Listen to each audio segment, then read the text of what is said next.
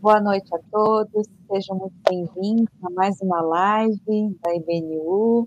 Hoje nós temos aqui é, pessoas muito preciosas aí, muito é, de um tema tão importante hoje, né, que é de mentoria, mas como um ministério, né? O Alan hoje está com a gente, é, Saião, Jonatas.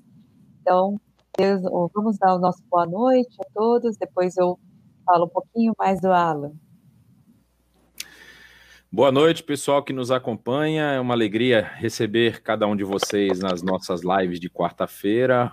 Hoje nós até estamos tentando aí resolver algumas questões técnicas que estavam acontecendo antes da gente iniciar, então é, a gente pede aí um pouquinho de compreensão e paciência por conta até dessa desse pequeno atraso, mas se Deus assim permitir, nós vamos ter hoje uma live muito boa falando desse tema tão importante que é a mentoria. Eu não sei, Saião, você está com seu microfone ativo? Muito boa noite a todos. Uma alegria estar em sintonia com vocês e é com muita satisfação. Queremos apresentar o nosso amigo, pastor Alan Brizotti, né, nosso companheiro aí de muitas jornadas, inclusive em diversos congressos aí da Transmundial, né? E é uma satisfação ter ele conosco hoje aqui, fazendo parte da IBNU.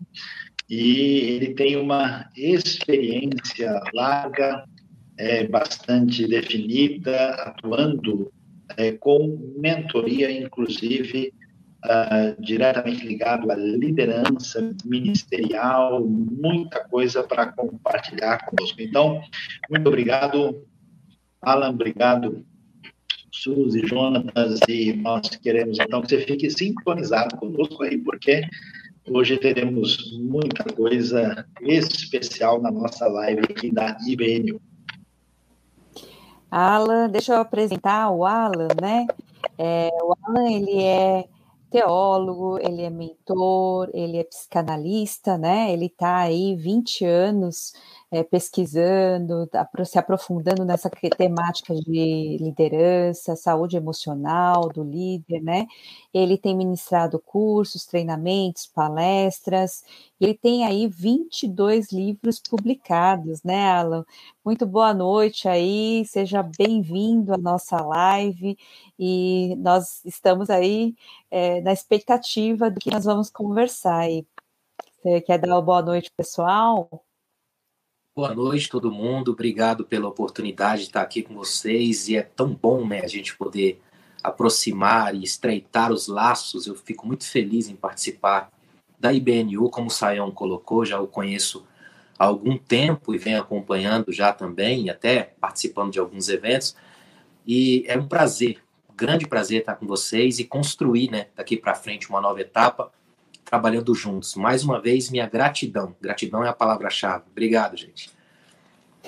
Bom, é isso aí. Agora a gente vai falar sobre mentoria, né, Alan? E eu queria perguntar para você inicialmente, né, o que é mentoria? Né? E assim, da onde surge esse conceito? Porque assim, a gente fala tanto, né? Hoje em dia se fala muito sobre isso, mas o que, que é exatamente isso, né? Podia é, comentar é um pouco? Isso, essa é uma ótima pergunta, Suzy, porque assim, geralmente o pessoal hoje, né, praticamente confunde muito com coaching, né? Confunde, alguns confundem até com, com autoajuda e tudo mais, e esquece que isso é uma coisa já muito antiga. Você vai encontrar, por exemplo, na, na, na até na, nos gregos, você já vai encontrar muito disso. Hoje eu acredito que para simplificar, porque é a melhor forma que a gente tem para trabalhar com esse conceito é relacionamento, relacionamento no nível de profundidade, de construção de projeto, de troca de ideia, principalmente no sentido de experiência, né? Eu até brinco com o pessoal que autoajuda são opiniões, mentoria é experiência. Então tem uma diferença grande aí, né?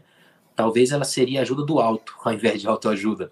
Um, um trabalho hum. profundo. Quando a gente olha na Bíblia, por exemplo, uma das frases que eu acho mais bonitas é a de Paulo, lá em 2 Timóteo capítulo 3, versículo 10, e na versão a mensagem do Eugene Peterson fica perfeito, porque ele diz assim, ó, tô até com ela aqui, ó. Paulo falando para Timóteo, né? Você tem sido um bom discípulo meu. Seu viver reflete meu ensino, estilo de vida, orientação, fé, constância, amor, paciência e problemas. É perfeita a colocação. Acho que cabe em todo esse, esse espectro do que é a mentoria. Relacionamento na profundidade da construção de projetos e até da própria vida. Né? Muito interessante. Bom, é, o, o, Alan, foi interessante que você citou aí um, um, um, ponto que já vai emendar nessa próxima questão que eu vou fazer. Uhum. Você falou que ela é muito antiga, né? Ela remete lá a, a, aos tempos gregos antigos da, da questão e essa talvez vamos dizer assim confusão que o pessoal tem feito com essa nova forma de, de se relacionar, né? Uma forma você chama de coaching aí, aí existem os que já, já você já viu provavelmente assim, redes sociais o pessoal falando dos pastores coaches, né? E, e que utilizam a, técnicas de coaching até para poder é, levar ou apresentar verdades. E aí a, a questão é que muitas pessoas não, será que essas verdades são as verdades bíblicas mesmo ou se são apenas metodologias, né?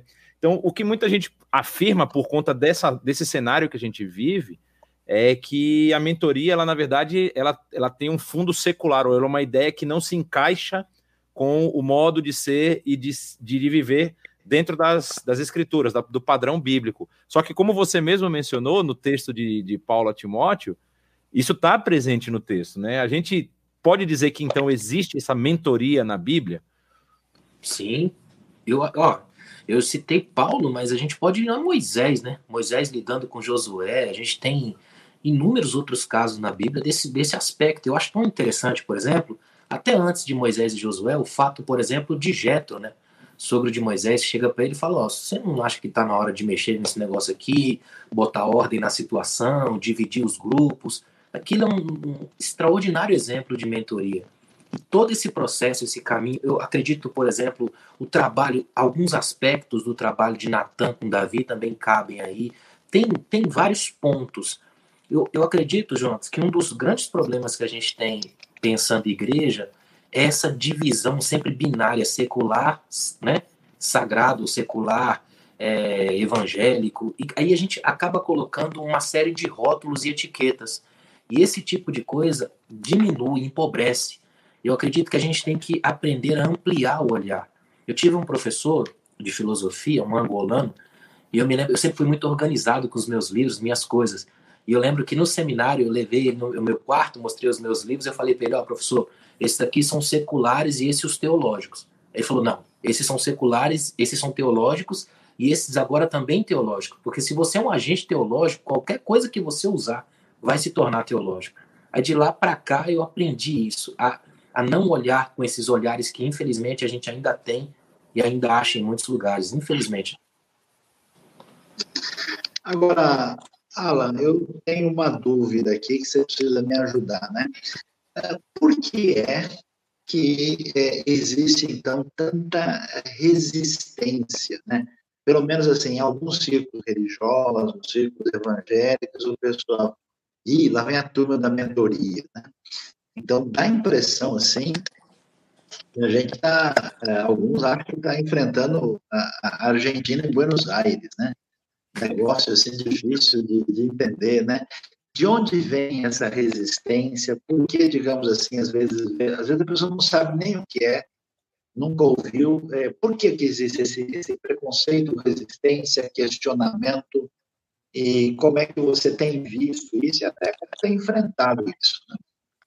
Sayão, é muito bom você colocar, tocar nesse ponto, porque eu acho que isso mexe muito com a vaidade muita gente que está lidando com qualquer tipo de relacionamento em que ele é líder, ele entende esse, esse relacionamento como uma espécie de poder. É tipo Foucaultiano, poder é ato, é imposto. Então o cara pensa que porque ele lidera duas ou três pessoas, ele já é o gênio da liderança e não precisa mais do apoio, da ajuda de ninguém. Você poder dizer para um, uma pessoa, um mentor, inclusive se esse mentor for mais novo do que você, olha, eu preciso de ajuda, para muita gente é, um, é uma cirurgia. É uma amputação ter que pedir essa ajuda. Ao passo que é uma coisa tão bonita essa construção, essa, essa experiência, essa troca, né? Quando a gente entende isso, a gente ajuda, trabalha um pouco a domesticar vaidades, a aprender que ninguém faz nada sozinho, que a gente cresce na experiência comunitária. Aliás, A própria fé cristã é, por si só, em definição, por natureza, experiência comunitária. Ninguém cresce sozinho, ninguém lidera sozinho. Quando, quanto mais cedo a gente aprender isso, melhor a gente vai lidar com essas resistências, que infelizmente existem. Eu tenho trabalhado com alguns líderes que é complicado, tanto que eu brinco até que nessa experiência que eu já tenho, eu prefiro hoje lidar no, no âmbito da mentoria com pessoas que não estão diretamente na frente de igreja do que com os, os presidentes, porque eles são muito difíceis. Eu, eu acho interessante, o Sayão mencionou rapidamente, parece que a gente fica naquela dúvida, né? Entre mentoria e opinião. Tipo assim, é. uma coisa é você receber algo como você mencionou, Getro, Natan. E aí, assim, quando a gente lê dentro dos, homens de Deus ali da Bíblia e homens que foram usados por Deus, você fala, olha como foi importante a intervenção deles. Mas quando a gente ouve o negócio deles, fala, não, meu amigo, isso aí é sua opinião, né? Isso aí, aí assim, é, é difícil, falando não agora do, do, do, mentor, mas do mentoriado, assim, existe muita, essa questão desse orgulho que você mencionou, né, dessa vaidade, isso acontece muito no ambiente de mentoria? Acontece demais. Até porque, assim, ó, a tendência é, é, nunca se dizer isso assim às claras, né? Olha, não estou concordando tal, mas você cria uma série de desculpas, uma série de voltas, de fugas, e crente para fazer isso é genial, né? Crente tem desculpas, bota até o Espírito Santo no meio disso daí, e cria uma série de coisas, e até que lá na frente, e o problema, entre aspas, da mentoria, é que ela é, ela é um projeto, né? Então tem que, exige uma certa paciência até que se desenvolva e colha algum fruto. Eu até brinco com os mentorados assim, ó, uma hora a ficha vai cair. E quando cair, você vai dizer, eu sabe, tá vendo? Aí você começa a entender que tem todo um processo a ser construído. Eu acredito, inclusive, que grande parte dessa resistência, para usar a palavra que o Sayão usou, grande parte dessa resistência vem do imediatismo da nossa geração, que é tudo muito rápido. Por isso que hoje, quando você pega um livro de 300 páginas, as pessoas ficam olhando para você com aquele olhar admirado. Meu Deus, 300 páginas. Somos uma geração do, do top screen, uma geração que tudo é muito rápido, flex, light, clean. Não há espaço para essa coisa que é abaixo da superfície, que leva tempo, que se conversa. Uma coisa que eu acho linda de Jesus, por exemplo, nos evangelhos, é que grande parte do ministério dele é feito conversando. Né? É uma coisa que a gente está perdendo hoje, a arte perdida da conversa. E é fundamental resgatar esse tipo de diálogo. Eu até brinco assim com o pessoal, olha, tudo que Deus criou, criou pela palavra. Cristo, verbo, palavra encarnada. Então a gente também é texto. É só saber que tipo de texto a gente está sendo. Né?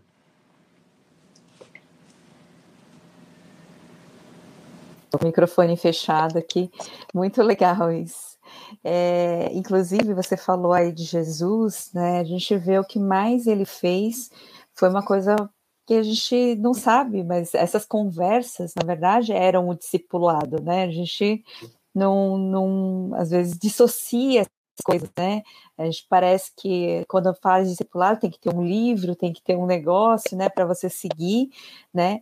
E assim, conta para mim, porque parece que tem alguma relação, será que tem alguma relação entre mentoria, discipulado? Será que são as mesmas coisas? Você consegue aí pontuar ah, tanto diferenças como é, semelhanças, né?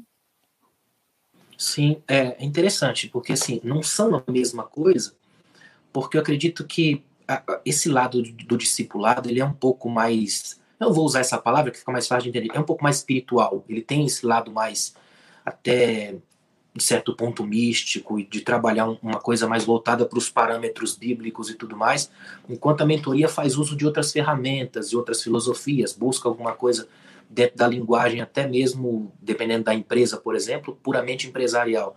Mas tem as semelhanças, a, a, o aprofundamento, o tempo de conversa. Por exemplo, uma coisa que eu acho espetacular de Jesus é quando ele vai conversar com o Gadareno, por exemplo.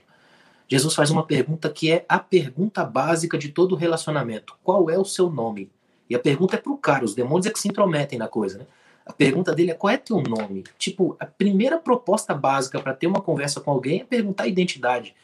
Esse, daí é o primeiro passo para um processo. Eu acho que grande parte do, do discipulado, que infelizmente é muito mal entendido no, no, no, contexto evangélico, vamos ficar aqui, né, brasileiro, é essa coisa das regras, de, de, de, de você decorar uma, uma série de passos, montar uma performance e caber dentro daquela caixa.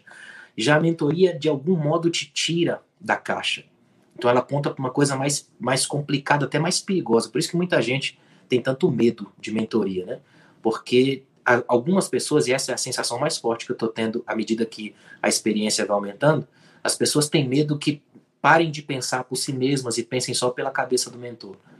E não é isso, nem no discipulado, nem, nem na mentoria. Não há nenhum, nenhum tipo de, de lavagem cerebral. O que há é um, um estímulo a se construir argumento e não frase. Acredito até que essa é a grande diferença, por exemplo, de mentoria para o processo do coach. O coach seria uma teologia da prosperidade com grife, um monte de frases.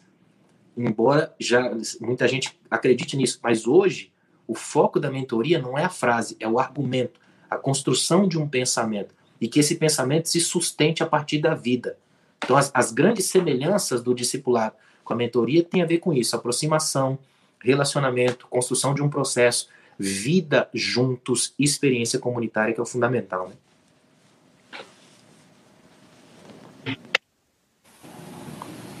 Muito legal. E, assim, pensando nessa questão de construção de vida, porque eu acho que é isso que Jesus fez, né? Trazer para a prática. Uh, uh, o objetivo da, da mentoria é trazer para a vida prática, né? É, essa construção, não é? Nesse ponto Sim. tem muita, muita semelhança, né? Daquilo claro, que a gente estava falando. Isso, até porque assim, ó, é, tem até o Joel Milbertin tem um, um, livro com um tema muito interessante. Na prática, a teoria é outra. E é verdade, né? A gente trabalhar com essa ideia de, de quebrar essa ponte, que essa ponte, não, esse muro, na verdade, que existe entre teoria e prática. A beleza da mentoria, é o que me encanta nela, é que tudo nela, embora tenha toda uma teoria, porque sempre tem, é muito mais prático. É a coisa de caminhar junto, de, de entender que a gente vai compartilhar erros, acertos, fracassos, triunfos, na base da conversa, na base do apontamento, da experiência, da troca de ideia. Eu acho legal quando Paulo, naquele texto que eu citei, de 2 Timóteo, ele fala para Timóteo assim, ó, depois, né, a frase que até o John Stott usou como tema de livro, tu, porém, olha, tem uma série de coisas aqui, mas você é diferente porque você vem me acompanhando há um bom tempo, vem vendo o que eu estou vivendo e a partir desse momento, desse olhar, a gente vai construindo juntos. Essas expressões, à medida que a gente vai conversando, por exemplo, eu sempre volto nelas porque elas são centrais do processo, que é relacionamento, construção, vida, tudo isso vai sempre desembocar nessas práticas, porque, por incrível que pareça, hoje é muito fácil a gente se automatizar. A gente vive no automático e não percebe.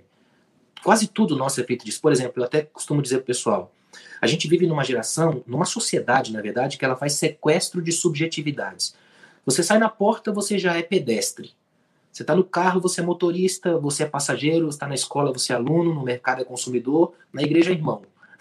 você quase não tem nome, tudo é muito automatizado, é tudo feito para, de algum modo, sequestrar a subjetividade, quem o indivíduo é. É quase uma gadarenização, muitos em um. Quando tem muitos em um, esse um de algum modo se perde. Então é, é importante redescobrir esse um. Quem é esse indivíduo com quem eu converso, com quem eu troco ideia? Uma coisa que eu acho importantíssima é quando você tem um líder de uma igreja, por exemplo, que ele gasta um tempo com um mentor, de, um, de algum modo ele já está dizendo que não é apenas o centro das coisas. A coisa não acontece em torno dele. Ele consegue ouvir que alguém pode ter opiniões diferentes. Aliás, uma coisa legal da, da, da mentoria é a capacidade que ela tem de te dar o feedback, de, de você aprender com o contraditório. Saber que a sua opinião, graças a Deus, não é a única do mundo ela é uma opinião entre opiniões. E para que essa opinião evolua e se torne uma experiência, primeiro passo é a humildade para ouvir o outro. Mas, o Alan, gostei dessa gadarenização, né? Que coisa estranha, diferente aí. E o pessoal está sintonizado com a gente, a gente quer reforçar aí que você esteja em sintonia com a IBNU, inclusive, né, não se esqueça de se inscrever no canal, de curtir, de multiplicar esta live, que certamente vai ter bastante utilidade na vida de muita gente. Agora, você disse uma coisa que me, me fez pensar. Você disse que o discipulado é uma coisa mais espiritual. Já a mentoria é, não é exatamente a mesma coisa, e aí eu entro né, em alguns aspectos que eu acho que você mencionou. A mentoria envolve uma relação com psicologia. Tem muita gente também que acha que psicologia passa longe da Bíblia, né? Quais são os elementos favoráveis, importantes, né, é, que eu encontro pessoas assim de perfil mais religioso, né, que tem um receio muito grande, né, é, e, e, acham que talvez psicologia seja, por definição, uma coisa do mal, né, ligada à incredulidade, né. Ah, e até temos aqui já pergunta dizendo, olha, eu estou confuso aqui, a Lidiana escreve, Ministério de Mentoria e Discipulado, dá para clarear isso um pouco mais? E, aliás, a turma que está com a gente, por favor, encaminhe as suas perguntas, as suas dúvidas, que nós vamos ter oportunidade aqui com o nosso amigo mestre Alan aqui, nos explicar todos os detalhes. Então, Alan, bola com você. É uma boa pergunta, Sayão, porque assim, tudo está tá interligado aí, né? Não tem uma. Aliás, essa é a beleza da mentoria. Ela é ligada com várias áreas, com a filosofia, com a psicologia, com a teologia. A gente viu já aqui que ela está na Bíblia, ela aparece em, em, vários momentos, tanto no Antigo quanto no Novo Testamento. E essa, essa resistência, de certo modo, é até comum, porque muita gente tem medo mesmo de, de que ela seja, quando fala em mentoria, seja uma coisa do mundo, né, de fora, que está entrando no meio da gente, ou algumas pessoas tendem a ver apenas como novidade, como alguma coisa invencionice, ou como eu já vi até alguém dizer, essa coisa dos Estados Unidos que é jogado para cá. Todos, tem sempre alguém colocando alguma coisa, porque o novo às vezes assusta. E é importante a gente lembrar disso. Então, assim, para ficar bem claro, eu gosto muito de simplificar o máximo possível. Não é que a, a, o discipulado seja diferente, totalmente diferente da mentoria. É que eles têm apenas objetivos diferentes. Enquanto a mentoria se prepara mais com essa vida, preparando principalmente para a sua ação enquanto mestre, enquanto professor, enquanto líder, eu vou te ajudar como mentor a melhorar a sua ação como líder. Já no discipulado é todo um processo da sua vida cristã, seu envolvimento com Deus, oração, as disciplinas espirituais. A gente vai caminhar junto no intuito de cada vez mais fortalecer o seu caráter em Cristo e como igreja. Então, percebem que há, há pequenas diferenças. As semelhanças, nesse caso, são maiores, que é, como eu já disse, a aproximação, o relacionamento, o andar juntos, o, aquela lógica bíblica de que um ao outro ajudou, de que o cordão de três, do, três dobras é mais difícil de quebrar. Todas essas coisas estão ligadas na mesma coisa. Ministério, por exemplo, aqui de mentoria, é uma, é uma das palavras que cabem perfeitamente.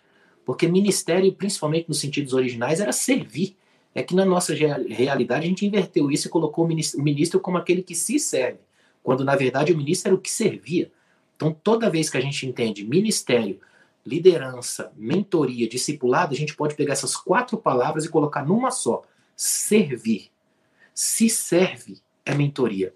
Se não serve, aí é só autoajuda. E autoajuda é para mim, é autoajuda. Eu vendo o livro para você, então me ajuda muito, entendeu? Já a mentoria é outro, outro processo, é para te ajudar, para que você cresça. E à medida que você vai crescendo, obviamente o mentor cresce junto, porque não há melhor forma de crescimento do que dando aula, estudando, estando juntos. Então tem toda uma amplitude. Percebam como é um, é um assunto extremamente simples, ao mesmo tempo profundo. Ele é complexo, ele cabe novas formatações e tem um detalhe também, Sayão, que é muito importante. Mentoria contextual, profundamente contextual. Provavelmente um sistema que eu tenha de mentoria não funcione em duas igrejas ao mesmo tempo. Eu já percebi isso aqui na prática. Tem um projeto que eu tenho de quatro meses com um grupo que ele funcionou perfeitamente com uma igreja de Londres que eu fiz com eles lá, Aliança Church. Já não funciona a mesma coisa com uma igreja de Franca, no interior de São Paulo. É completamente diferente, porque ela é contextual, demandas e respostas diferentes, jeitos de ver diferentes. Então, cada um desses é, é algo que é muito pessoal, e isso também, de certa forma, é bonito, porque aí o mentor é que se vira para respeitar e entender contextos sem impor uma série de coisas. Então, não é um automatismo é uma coisa que respeita os momentos, os tempos e as respostas das pessoas. É, agora eu acho que tem, surgiu, já tinha surgido antes uma, uma questão e, e você falando assim esclareceu e vai, eu acho que encaminhar para esse, esse a, a tema que eu vou trazer agora aqui, que a gente, assim, a, a, a mentoria, como outras atividades que envolvem relacionamento, de principalmente de conversa, de escuta, de orientação e tudo mais, eles partem do pressuposto de que a pessoa que está sendo mentoriada, a pessoa que está sendo ajudada nesse caso, ela entende a sua posição, entende a necessidade, não é? E assim, você citou aí o caso de duas igrejas, você trabalhou com um programa numa igreja deu certo, na outra você ter, teria de modificar por conta daquilo. É, é, óbvio que qualquer tipo de análise, né, seja você fazendo consulta psicológica, você indo a, a, a, até mesmo reconhecendo que tem um problema de saúde, indo ao médico, né, então tudo começa com você reconhecendo o seu papel, sua, no caso a sua posição, e você imaginando ou, ou almejando estar numa posição diferente, melhor, se conhecendo mais e tudo mais. Até tem uma pergunta aqui do Radamés perguntando a respeito da relação de Barnabé e Paulo, se isso a gente poderia considerar como se fosse uma relação de mentoria. Aí a pergunta que eu deixo é assim: é óbvio que para todo mundo que trabalha nesse contexto de, de cuidado, seja cuidado pastoral, seja que todo mundo que já fez algum atendimento pastoral, assim, que teve que ouvir alguém, já teve a, a experiência de você falar alguma coisa e a pessoa fala: não, não, mas isso aí não é bem o que eu estou procurando porque a pessoa mesmo não enxerga aquele ponto, aquela posição, e isso com certeza acontece na mentoria. A pergunta que eu faço é como que a gente consegue despertar essa, essa autoanálise, essa autoimagem, assim, para a pessoa se adequar àquilo que Romanos, eu sempre brinco que a gente lembra Romanos 12, do, cap, do verso 1 e do verso 2, né? Que aí fala da, da, do sacrifício vivo, santo e agradável com o nosso culto racional, que a gente não deve tomar a forma do mundo. Mas o Romanos 12, 3 fala justamente sobre você ter uma autoimagem equilibrada. Então ninguém tenha sobre si uma imagem além da que convém, é o que diz o, cap... o verso 3. Né? Como que a gente desperta isso para esse trabalho, por exemplo, de mentoria, que é realmente muito, muito relevante para o que a gente vive hoje? Né? Como que a gente consegue, talvez, fazer as pessoas se despertarem para isso? Né? É uma ótima pergunta, Jonathan. Já respondendo o Radamés aí, Barnabé e Saulo, sim, são extraordinariamente um exemplo disso, muito claro, muito interessante. Até porque teve um monte de problema no meio, né? Isso é uma boa mentoria essa que dá problema, né? Sempre tem algum problema envolvido, é mentoria. Eu, eu costumo dizer que a mentoria, a melhor forma de despertar isso nas pessoas é pelo exemplo, é aprendendo, eles enxergando o que está acontecendo.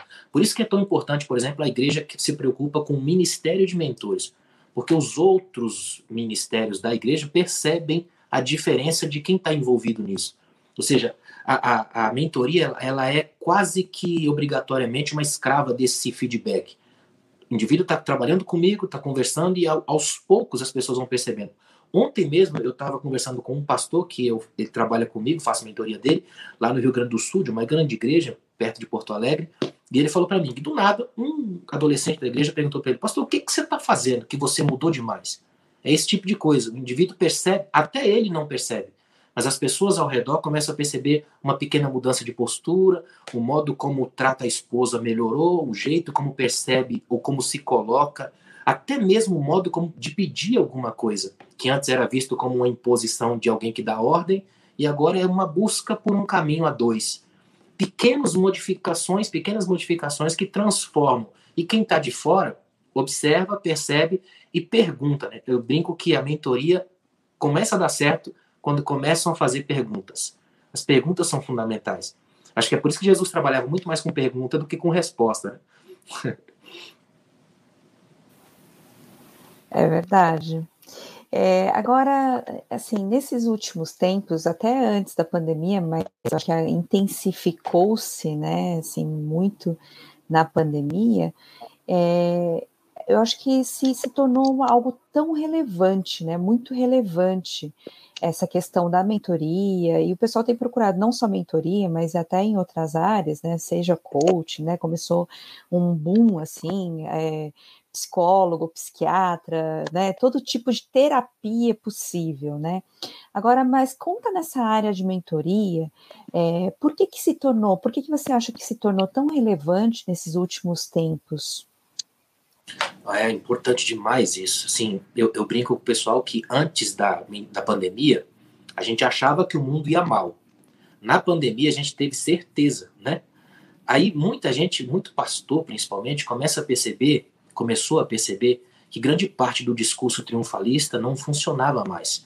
Começou a perceber, por exemplo, que teve que lidar com pessoas que eles não conheciam. A igreja apresentou para ele outro tipo de gente. Teve que voltar para dentro de casa, conviver com os parentes. Imagina, por exemplo, um adolescente que teve que conviver 24 horas com um abusador, por exemplo. Ou pior ainda, se a gente pensar no, no futuro, como é que será para nossa igreja daqui para frente ter que lidar com pessoas, a grande maioria, a infinita maioria, vivendo lutos não vividos, que é tão importante na, na mentalidade, na, na, formação da psique, a ideia do luto. Então, por si só, a mentoria se transformou não mais, do, não apenas uma, uma necessidade, mas ela se transformou para muita gente a única coisa, o único lugar onde se apegar até porque ter alguém para conversar, e nesse caso, gente, a gente tem que agradecer a Deus pelo milagre da internet, né? Porque ajudou demais essa troca de ideias, o online, para conversar com as pessoas, para entender, lidar com elas. Muitas das pessoas que eu converso, até como psicanalista, tem esse tipo de, de, de coisa, de dizer: olha, a pandemia veio e eu não sabia o que fazer, e de, de algum modo eu estou completamente perdido, e aí fica buscando pontos de apoio e a mentoria não é só um ponto de apoio, ela é uma estrada. Então dá para trabalhar junto, para caminhar e criar todo esse processo.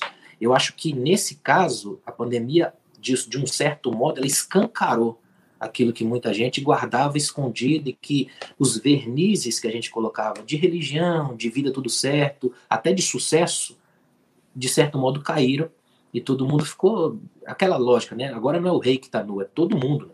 Todo mundo está nu e todo mundo tem que olhar agora para si mesmo e, e buscar alguma saída. Nesse caso aí, a mentoria ajudou bastante. Agora, Alan, uh, se eu estou entendendo bem a nossa conversa, né, é, fica claro é, que a, a IBNU, por exemplo, ela tem uma proposta que ela se define como uma comunidade saudável, né, uma cidade para um mundo melhor. E muito daquilo que você descreveu, da trajetória que envolve a nossa realidade evangélica, sugere uma problemática no contexto emocional, ah, no contexto desses aspectos que têm a ver com elementos psíquicos, psicológicos. E agora, não sei se eu posso jogar pimenta aqui, aí a bomba vai estar na sua mão. Eu sou inocente, cheguei agora, não sei de nada, né? É, porque é o seguinte: será que a nossa caminhada, talvez grande parte da nossa trajetória, influência evangélica, em, de certa forma, construiu uma teologia não saudável? Porque a Suzy levantou essa pergunta, né? Falou, ah, então, por que que está tendo né, essa busca, essa necessidade? Por que que, de repente, esse assunto, aliás, é curioso, ele, ele aparece no ambiente religioso e não religioso também, né?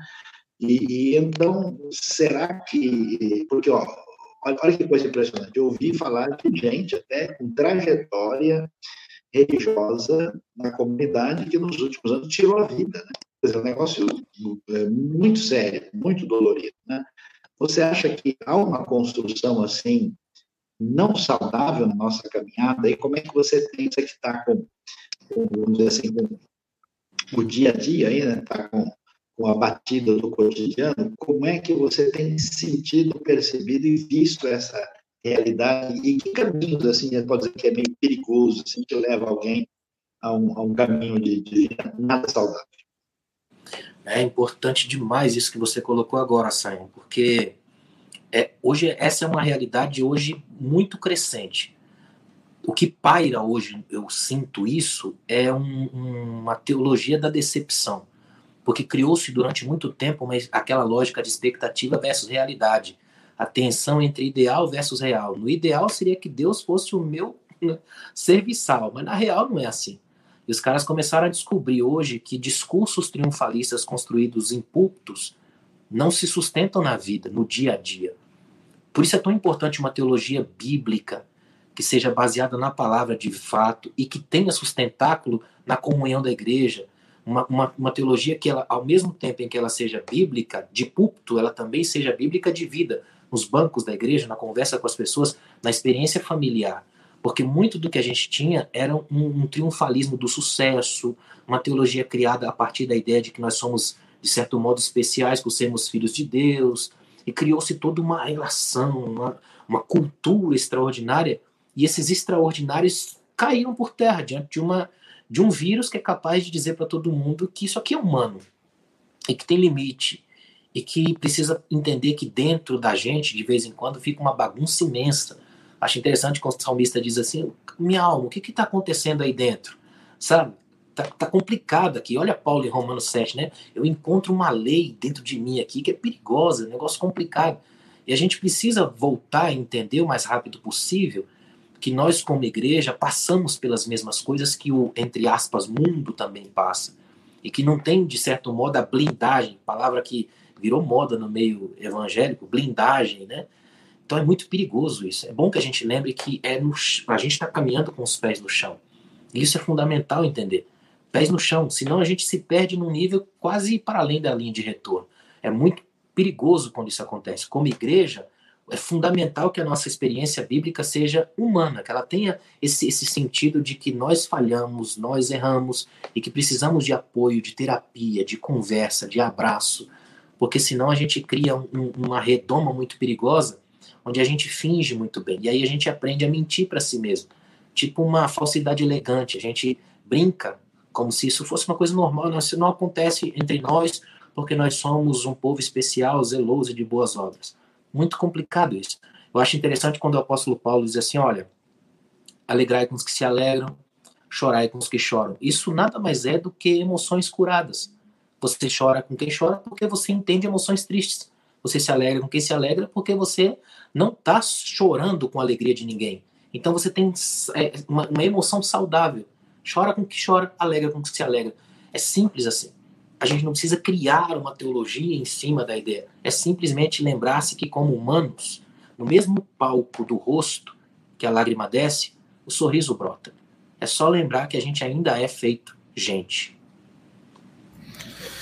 Aí, pegando nesse gancho aí a respeito da dificuldade da, da, da, da gente se reconhecer como a, com essa necessidade, é, a gente pelo menos tem a percepção de que o universo masculino, nesse caso, ele é um universo mais seco, né? Lembrando da, do semeador lá, aí acho que a semente aí cai muitas vezes no meio das pedras ali, né?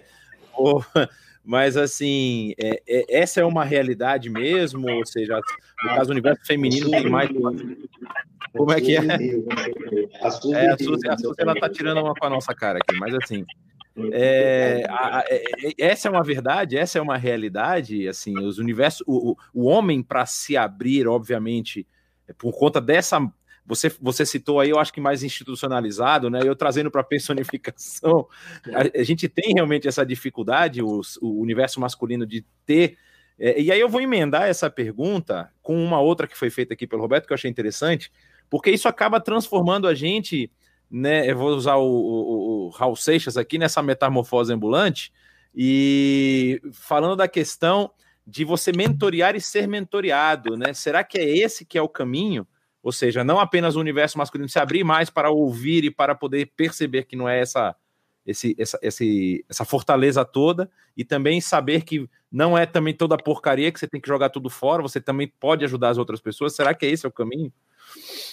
Só, só um comentário. Na Coreia, é, tem uma fala popular que fala que o homem só chora três horas, três vezes na vida. Quando nasce, né? Quando os pais falecem, um pouquinho antes de falecer, de arrependimento. É. Infelizmente ainda tem isso, viu, Jonas? É porque essa ainda existe uma masculinidade frágil, essa é a verdade, que tenta se afirmar pelo grito, pela força ou pela raiva. Não entende ainda que isso também é uma construção humana muito importante, né? É, essa coisa do ser homem, a gente ainda, ainda encontra ainda em pleno século XXI aqueles resquícios dos machos das cavernas. Isso é tão, tão pequeno, tão pobre perante o que a gente tem a crescer e a ganhar.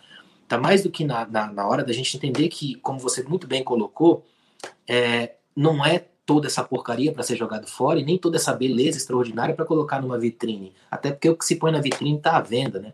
A gente tem que voltar a, re, a reconstruir essa, essa percepção que o ser humano, principalmente o homem, masculino falando aí, ele tem que aprender a lidar com a sua sensibilidade, com a capacidade que ele tem de reconhecer seus limites, de saber que pedir ajuda não é sinal de fraqueza, muito pelo contrário, é força, é coragem. Coragem é a força do coração, vem de core, do coração. É a capacidade que a gente tem de descentralizar. Eu acho que a gente ainda é muito educado pela mentalidade, o idealismo do herói, né? Não é à toa que o super-homem usa cueca por fora da calça, né? A revolução da testosterona. Ele quer esfregar na cara de todo mundo que é mais homem do que todos. Não é por aí que a gente vai. Quanto menos a gente entender que, que esse homem, esse ser, esse macho precisa se apoiar na base da força imposta, a gente cresce cada vez menos. E a gente perde, assim, grandes particularidades, joias do descobrimento de si, quando a gente se impõe a beleza da, da, da fé cristã, eu acredito, não está no impor, está no propor. São propostas, conversas, troca de ideias, redescobrir-se à medida que caminha, né? Esses são, são, na verdade, esse talvez seja o grande desafio da gente. Entender que aprender, por exemplo, com o próprio Jesus, né? Que é capaz de chorar em público e fazer disso um evento. Ele chora em público claramente, todo mundo sabe, está marcado no texto bíblico. Ele chora para tirar um amigo de uma situação de morte. É mais ou menos isso. Que eu entenda que eu posso chorar. Não é um problema. O problema é quando eu engulo essas lágrimas e, como dizia Lacan, toda dor de alma que eu engulo, todos os poros do meu corpo um dia vão me devolver.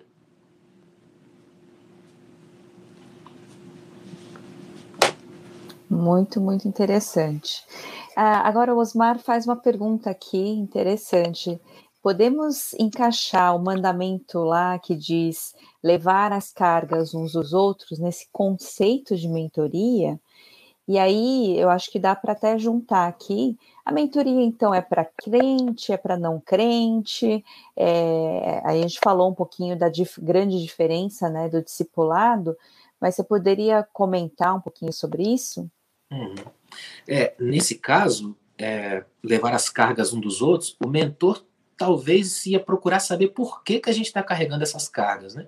De onde elas vêm, se é preciso mesmo carregar, se dá para dividir isso, como é que a gente vai fazer. O mentor vai achar um caminho aí. Ou seja, ele não vai simplesmente olhar para as cargas e falar, vamos carregar. Ele vai dizer, talvez essas cargas já não te pertençam, elas já não são da sua área, ou essas cargas podem se transformar em outras coisas, ou sei lá, tem uma infinidade de coisas. Mas cabe, cabe a ideia porque de, de algum de certo modo, quando alguém pede uma mentoria, pede uma ajuda, né? Essa, a base é essa, é pedir uma ajuda.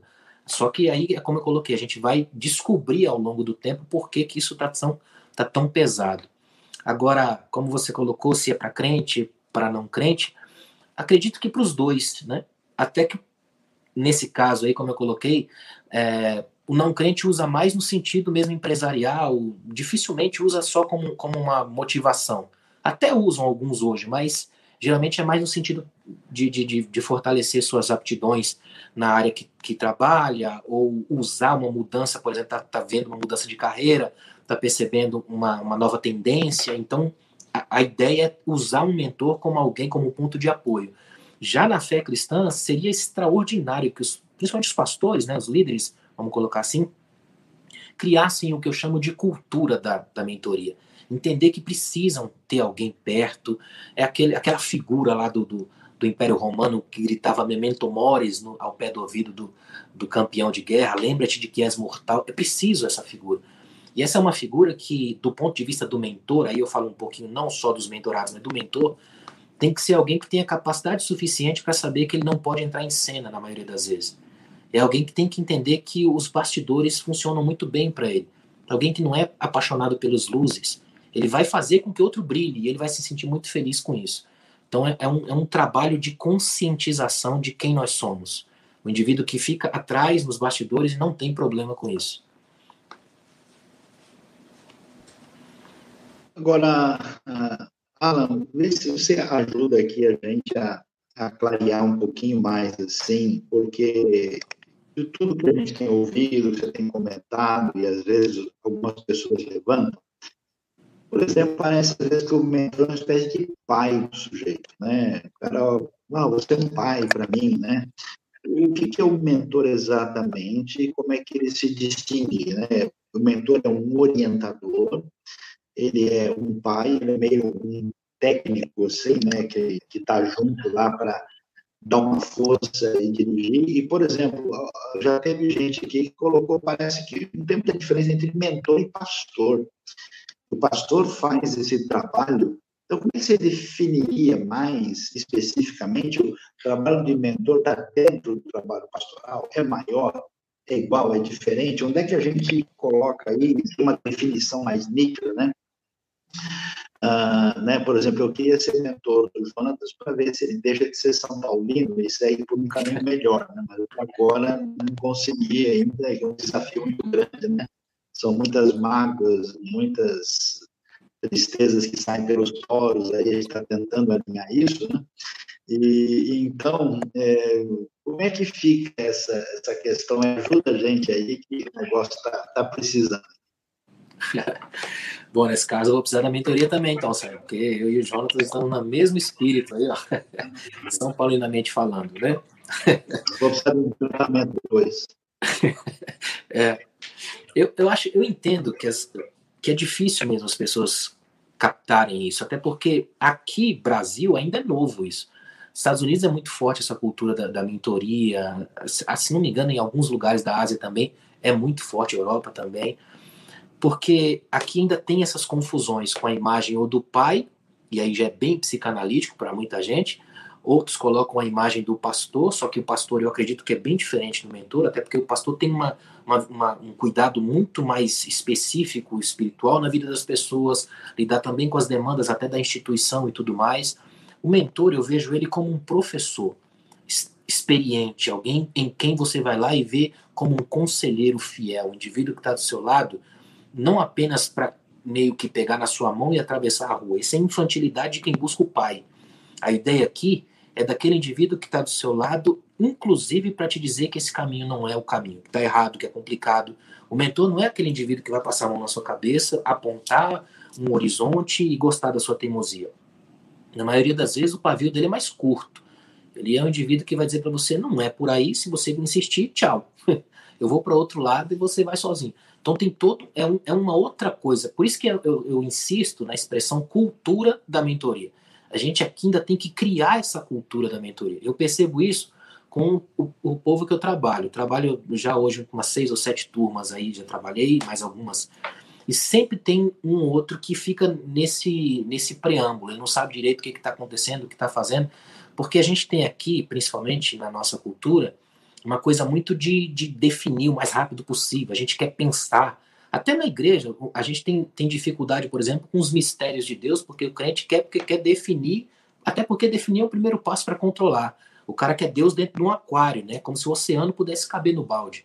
Ele não entende que o, o mistério existe não para ser dominado e controlado, mas exatamente para que eu desfrute de uma outra mentalidade muito maior do que eu o, o, mentor, eu me lembro de uma frase que eu acho maravilhosa do Eduardo Galeano, pensador espanhol, que ele dizia assim: ó, o horizonte está lá e eu estou aqui. Então eu me levanto e vou até o horizonte. Só que se eu der um passo na direção do horizonte, ele afasta um passo. Então eu dou mais dez passos, ele afasta mais dez passos. E eu ando um quilômetro e ele afasta um quilômetro. Então eu paro cansado e pergunto: então para que serve o horizonte? E ele mesmo responde: serve para me tirar do lugar. Essa é a lógica do mentor. O horizonte do mentor é alguém que te faça caminhar, que te faça andar. Às vezes o pastor vai te fazer sentar e ficar ali no lugar que você está, até que você desenvolva. O mentor vai te fazer andar, vai caminhar. Ele é um professor de qualquer área da vida.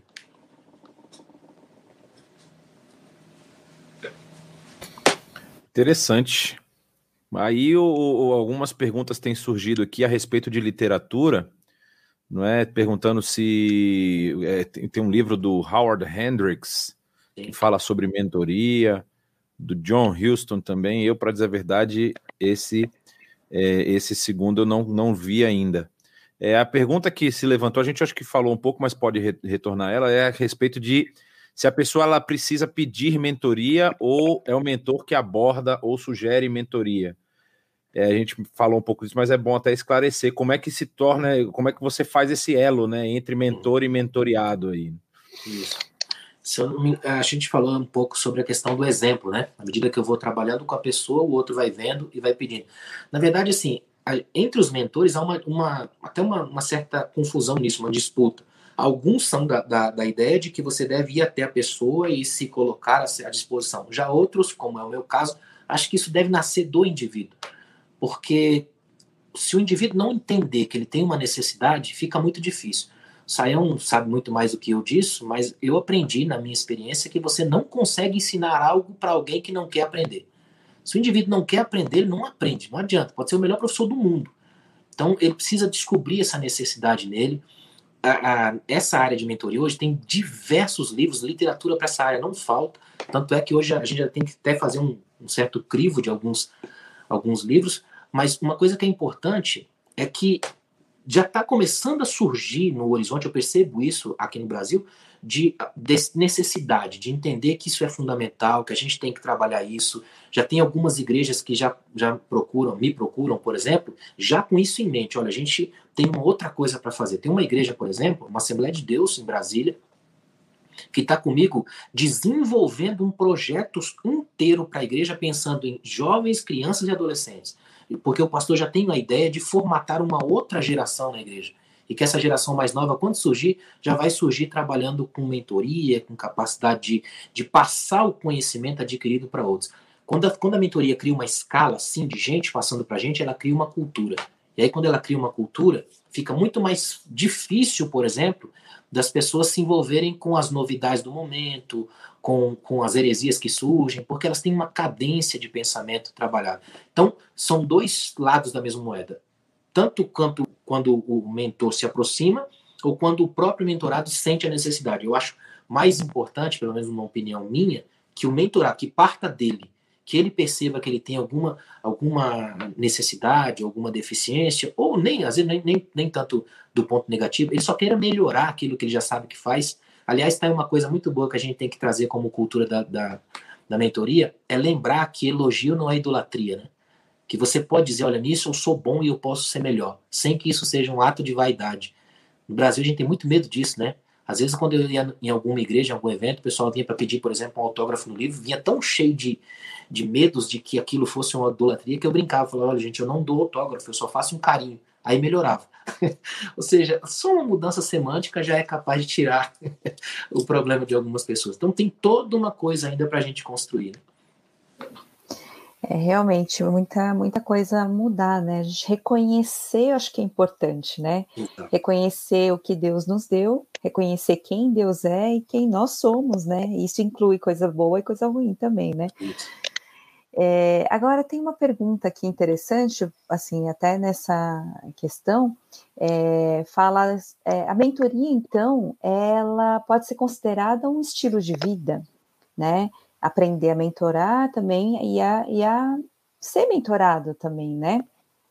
Pode sim, perfeitamente. Tá? Essa é uma boa definição, inclusive, um estilo de vida. Aliás, é, é um estilo para a vida, né? Porque é todo um trabalho que a gente vai desenvolver.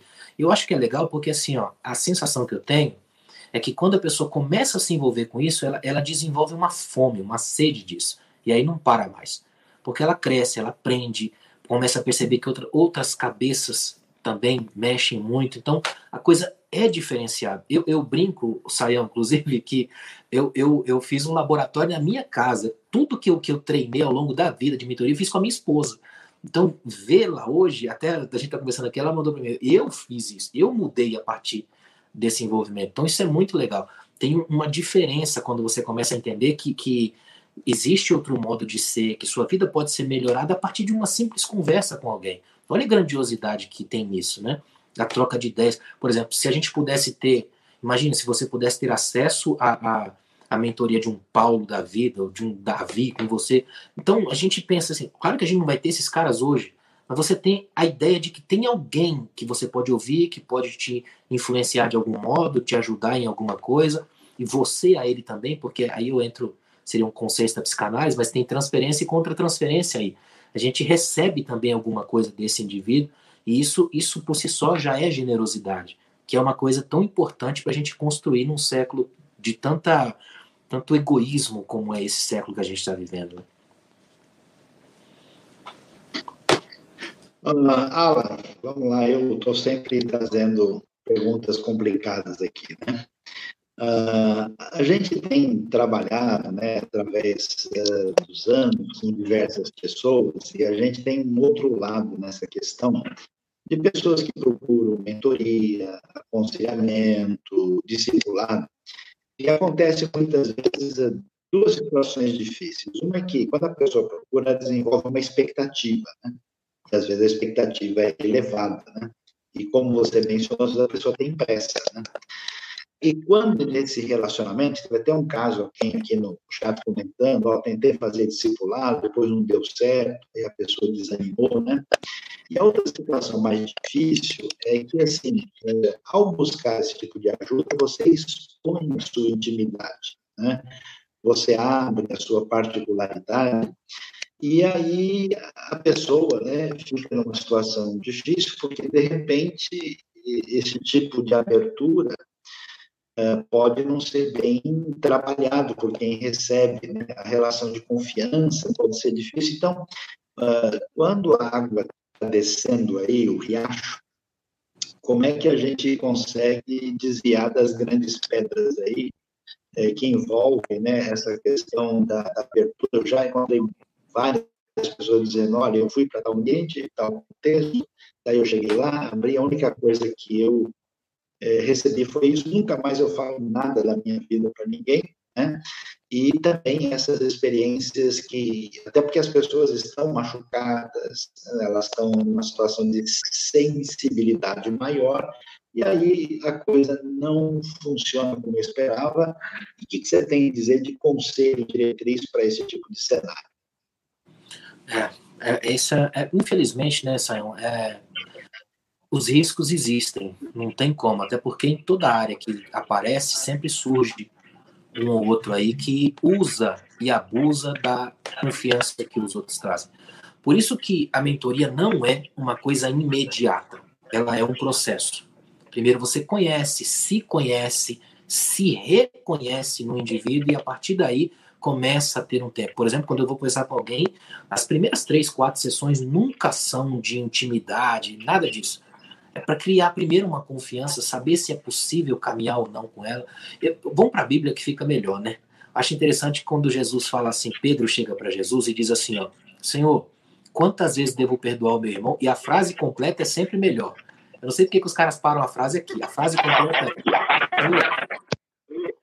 quantas vezes eu devo perdoar o meu irmão que pecar contra mim? Essa é a frase completa. E é aí que está o nosso problema em relação a qualquer relacionamento. Em qualquer relacionamento, o perdão não é o primeiro passo. O primeiro passo é a desilusão.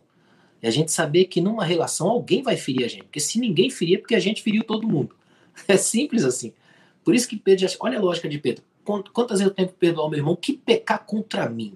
Tipo assim, três, quatro, sete, porque o pessoal peca demais contra mim. Eu sou crente, não peco contra ninguém, mas o pessoal vem contra mim. Jesus diz: olha, 70 vezes 7 é mais do que sempre. A lógica é esteja preparado para a desilusão. Esteja preparado para o risco que todo relacionamento implica. Infelizmente, num tempo como esse que a gente vive de, de excessos e de exageros, os riscos de dar errado são maiores do que o risco de dar certo. Mas ainda assim vale o investimento. Porque mesmo naquilo que dá errado, eu posso crescer. Então eu preciso aprender, antes de qualquer coisa, a fazer releituras do que são sucessos, fracassos e envolvimentos. É claro que a gente precisa de referências para isso. Nunca entre de cara no primeiro mentor que você encontrar, ou indivíduo que te dá um cartãozinho lá, eu sou mentor, fui mentor no, nos Anéis Saturno. Essas coisas são pequenas e são apenas é, fugas. A, a, o verdadeiro mentor ele tem resultados na vida das pessoas, ele agrega valor, é alguém que você sabe por outros que ele foi bem, que ele teve algum tipo de, de, de resultado na vida do indivíduo. Então, antes de qualquer coisa, o resultado de uma mentoria é sempre prático. É um indivíduo que vai dizer para você, ó, eu tive um mentor até aqui, ele me ajudou nisso, nisso e talvez possa te ajudar. Aí entra aquela ideia que eu falei do contexto. A gente vai conversar e ver se contextualmente funciona para ele ou não. Então tem todo um trabalho por trás. Aí que vale a dica, né? Fuge de tudo que é rápido, simples e fácil demais. Eu li uma frase antiga que dizia assim, ó: se você me apresentar uma resposta simples e fácil para um problema complexo, é porque ela está errada.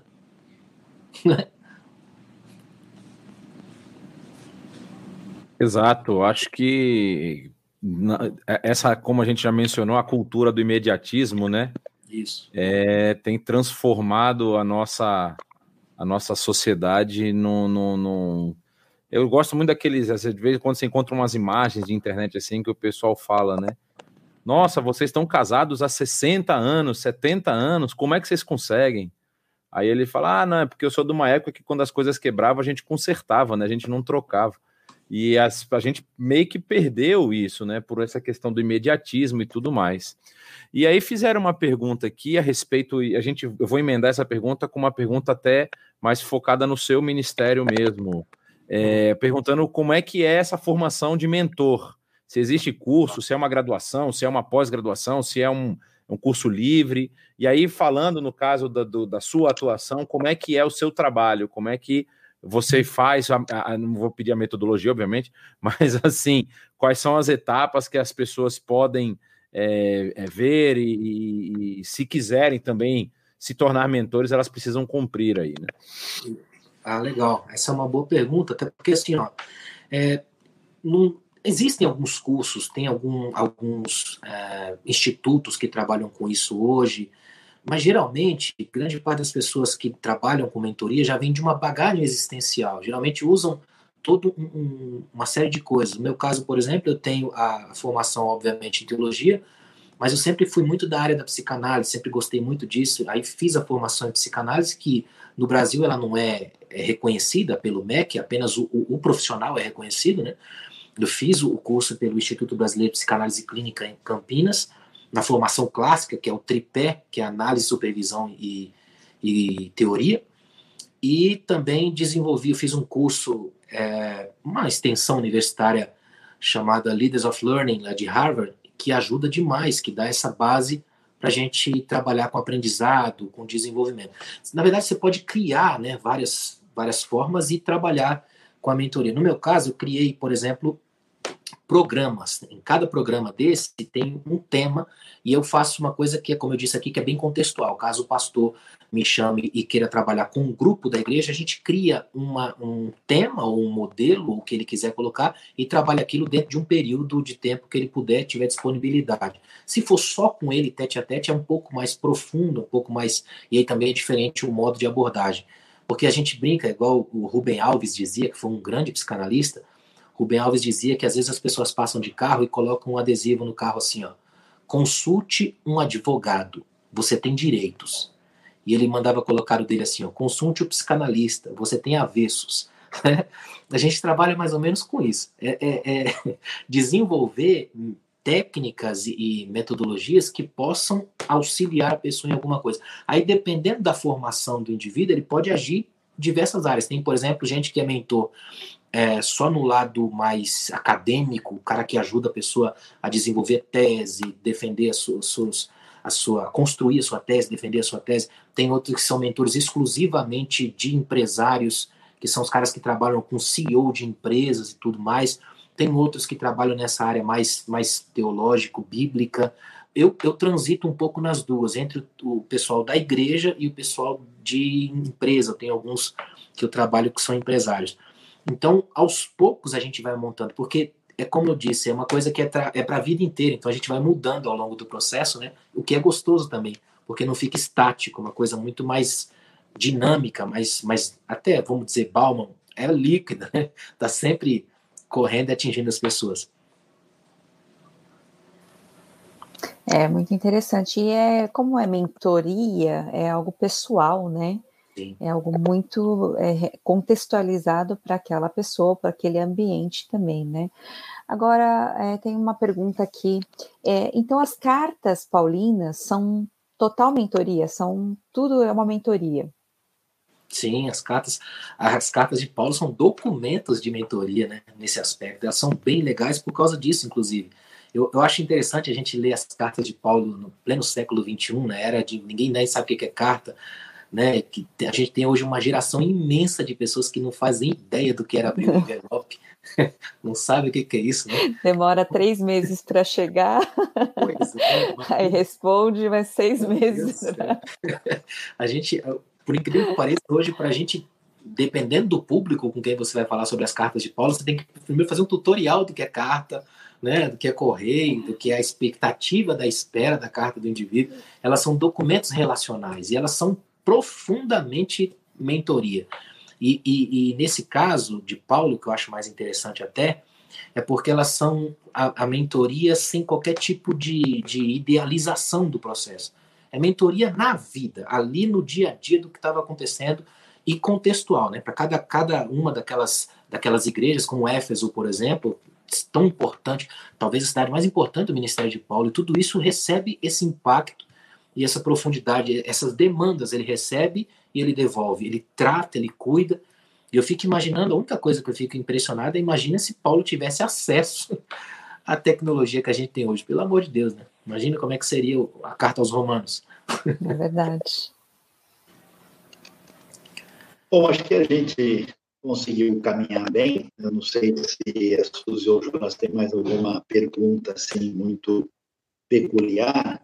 Se não, é, Alan, a gente queria terminar dizendo aqui duas coisas, né? É, primeiro, aconselhando a todos aí a prestarem atenção, né, nesse, nesse enfoque apresentado hoje e perceberem essa necessidade de interação relacional, de ministração mútua, né, de caminhar sob uma supervisão é, amadurecida né, e bem direcionada. E eu queria que você dissesse, eu sei que você tem diversos livros né, que você escreveu, se você pode e deseja recomendar alguma literatura ou algo que você queria dizer, e depois dessa recomendação, você, digamos assim, dá o seu arremate, a sua palavra final, né? Eu, eu entendi a sua indireta, busque um psicanalista, você estava olhando para mim na hora, então eu vou ver o que eu faço nessa situação. Né? É, mas, brincadeiras à parte, você é, dá uma palavra aí para o nosso pessoal aí de, de desfecho aí do nosso encontro tão agradável dessa noite. Maravilha. Obrigado aí pela oportunidade mais uma vez. É, eu tenho alguns livros lançados pela editora Estação da Fé. Estação da Fé, aí no caso é o site, né? estaçãodafé.com.br. E desses, para ficar no nosso tema aqui, dois deles são importantes. Árvores, por uma liderança que influencia gerações. É um livro meu que está nas quarta, sétima edição, se não me engano. Até em 2019, a Aurora de Alimentos do Brasil usou esse livro como base para os líderes deles, bem legal. E um que eu coloquei, o líder indispensável, esse in entre parênteses, para dar o sentido da, do jogo vocálico de dispensável e indispensável, trabalhando com essas perspectivas do, do mentor, da mentoria. Árvores e o líder indispensável você acha no estaçãodafé.com.br. Obrigado mais uma vez pela parceria, pela oportunidade aí de da gente conversar sobre um tema tão importante, tão né, fundamental, e deixar para vocês aqui a, a, aquilo que para mim eu acho que é mais interessante do ponto de vista bíblico, é saber que a Bíblia tem um livro que ele é todo mentoria, Provérbios. Provérbios serve como mentoria o livro inteiro. E dá para fazer um dia por, por mês, né, do mês, um dia todo no mês. Dá para você fazer um, um, vamos dizer assim, quase que um acompanhamento todos os dias do mês com Salomão e o pessoal que aparece por lá. Provérbios é um livro bem mentoria. E se você quiser pirar, vai para Eclesiastes aí resolve tudo. Obrigado, gente. Obrigado, Alan. Deus abençoe. E é bom ter você com a gente aqui. E vamos aí caminhar para a gente dar uma amplitude né, para esse ministério que pode abençoar tantas pessoas, inclusive vários líderes, né? Depois o Alan fica à vontade para divulgar aí os seus cursos, possibilidades para o pessoal poder participar também, e depois a gente conversa direitinho como é que a gente pode aí ampliar isso aqui na IPNU, né? Não sei se o Jonathan Suzy quer dar alguma palavra final também. Queria agradecer também e dar uma boa noite a todos, né? Deus abençoe. Amém. Boa noite. E aí eu, eu vi algumas perguntas aqui. Se quiserem depois ter aí as informações a respeito do, do, do material que foi mencionado do, do pastor Alan, pode entrar em contato com a nossa conexão.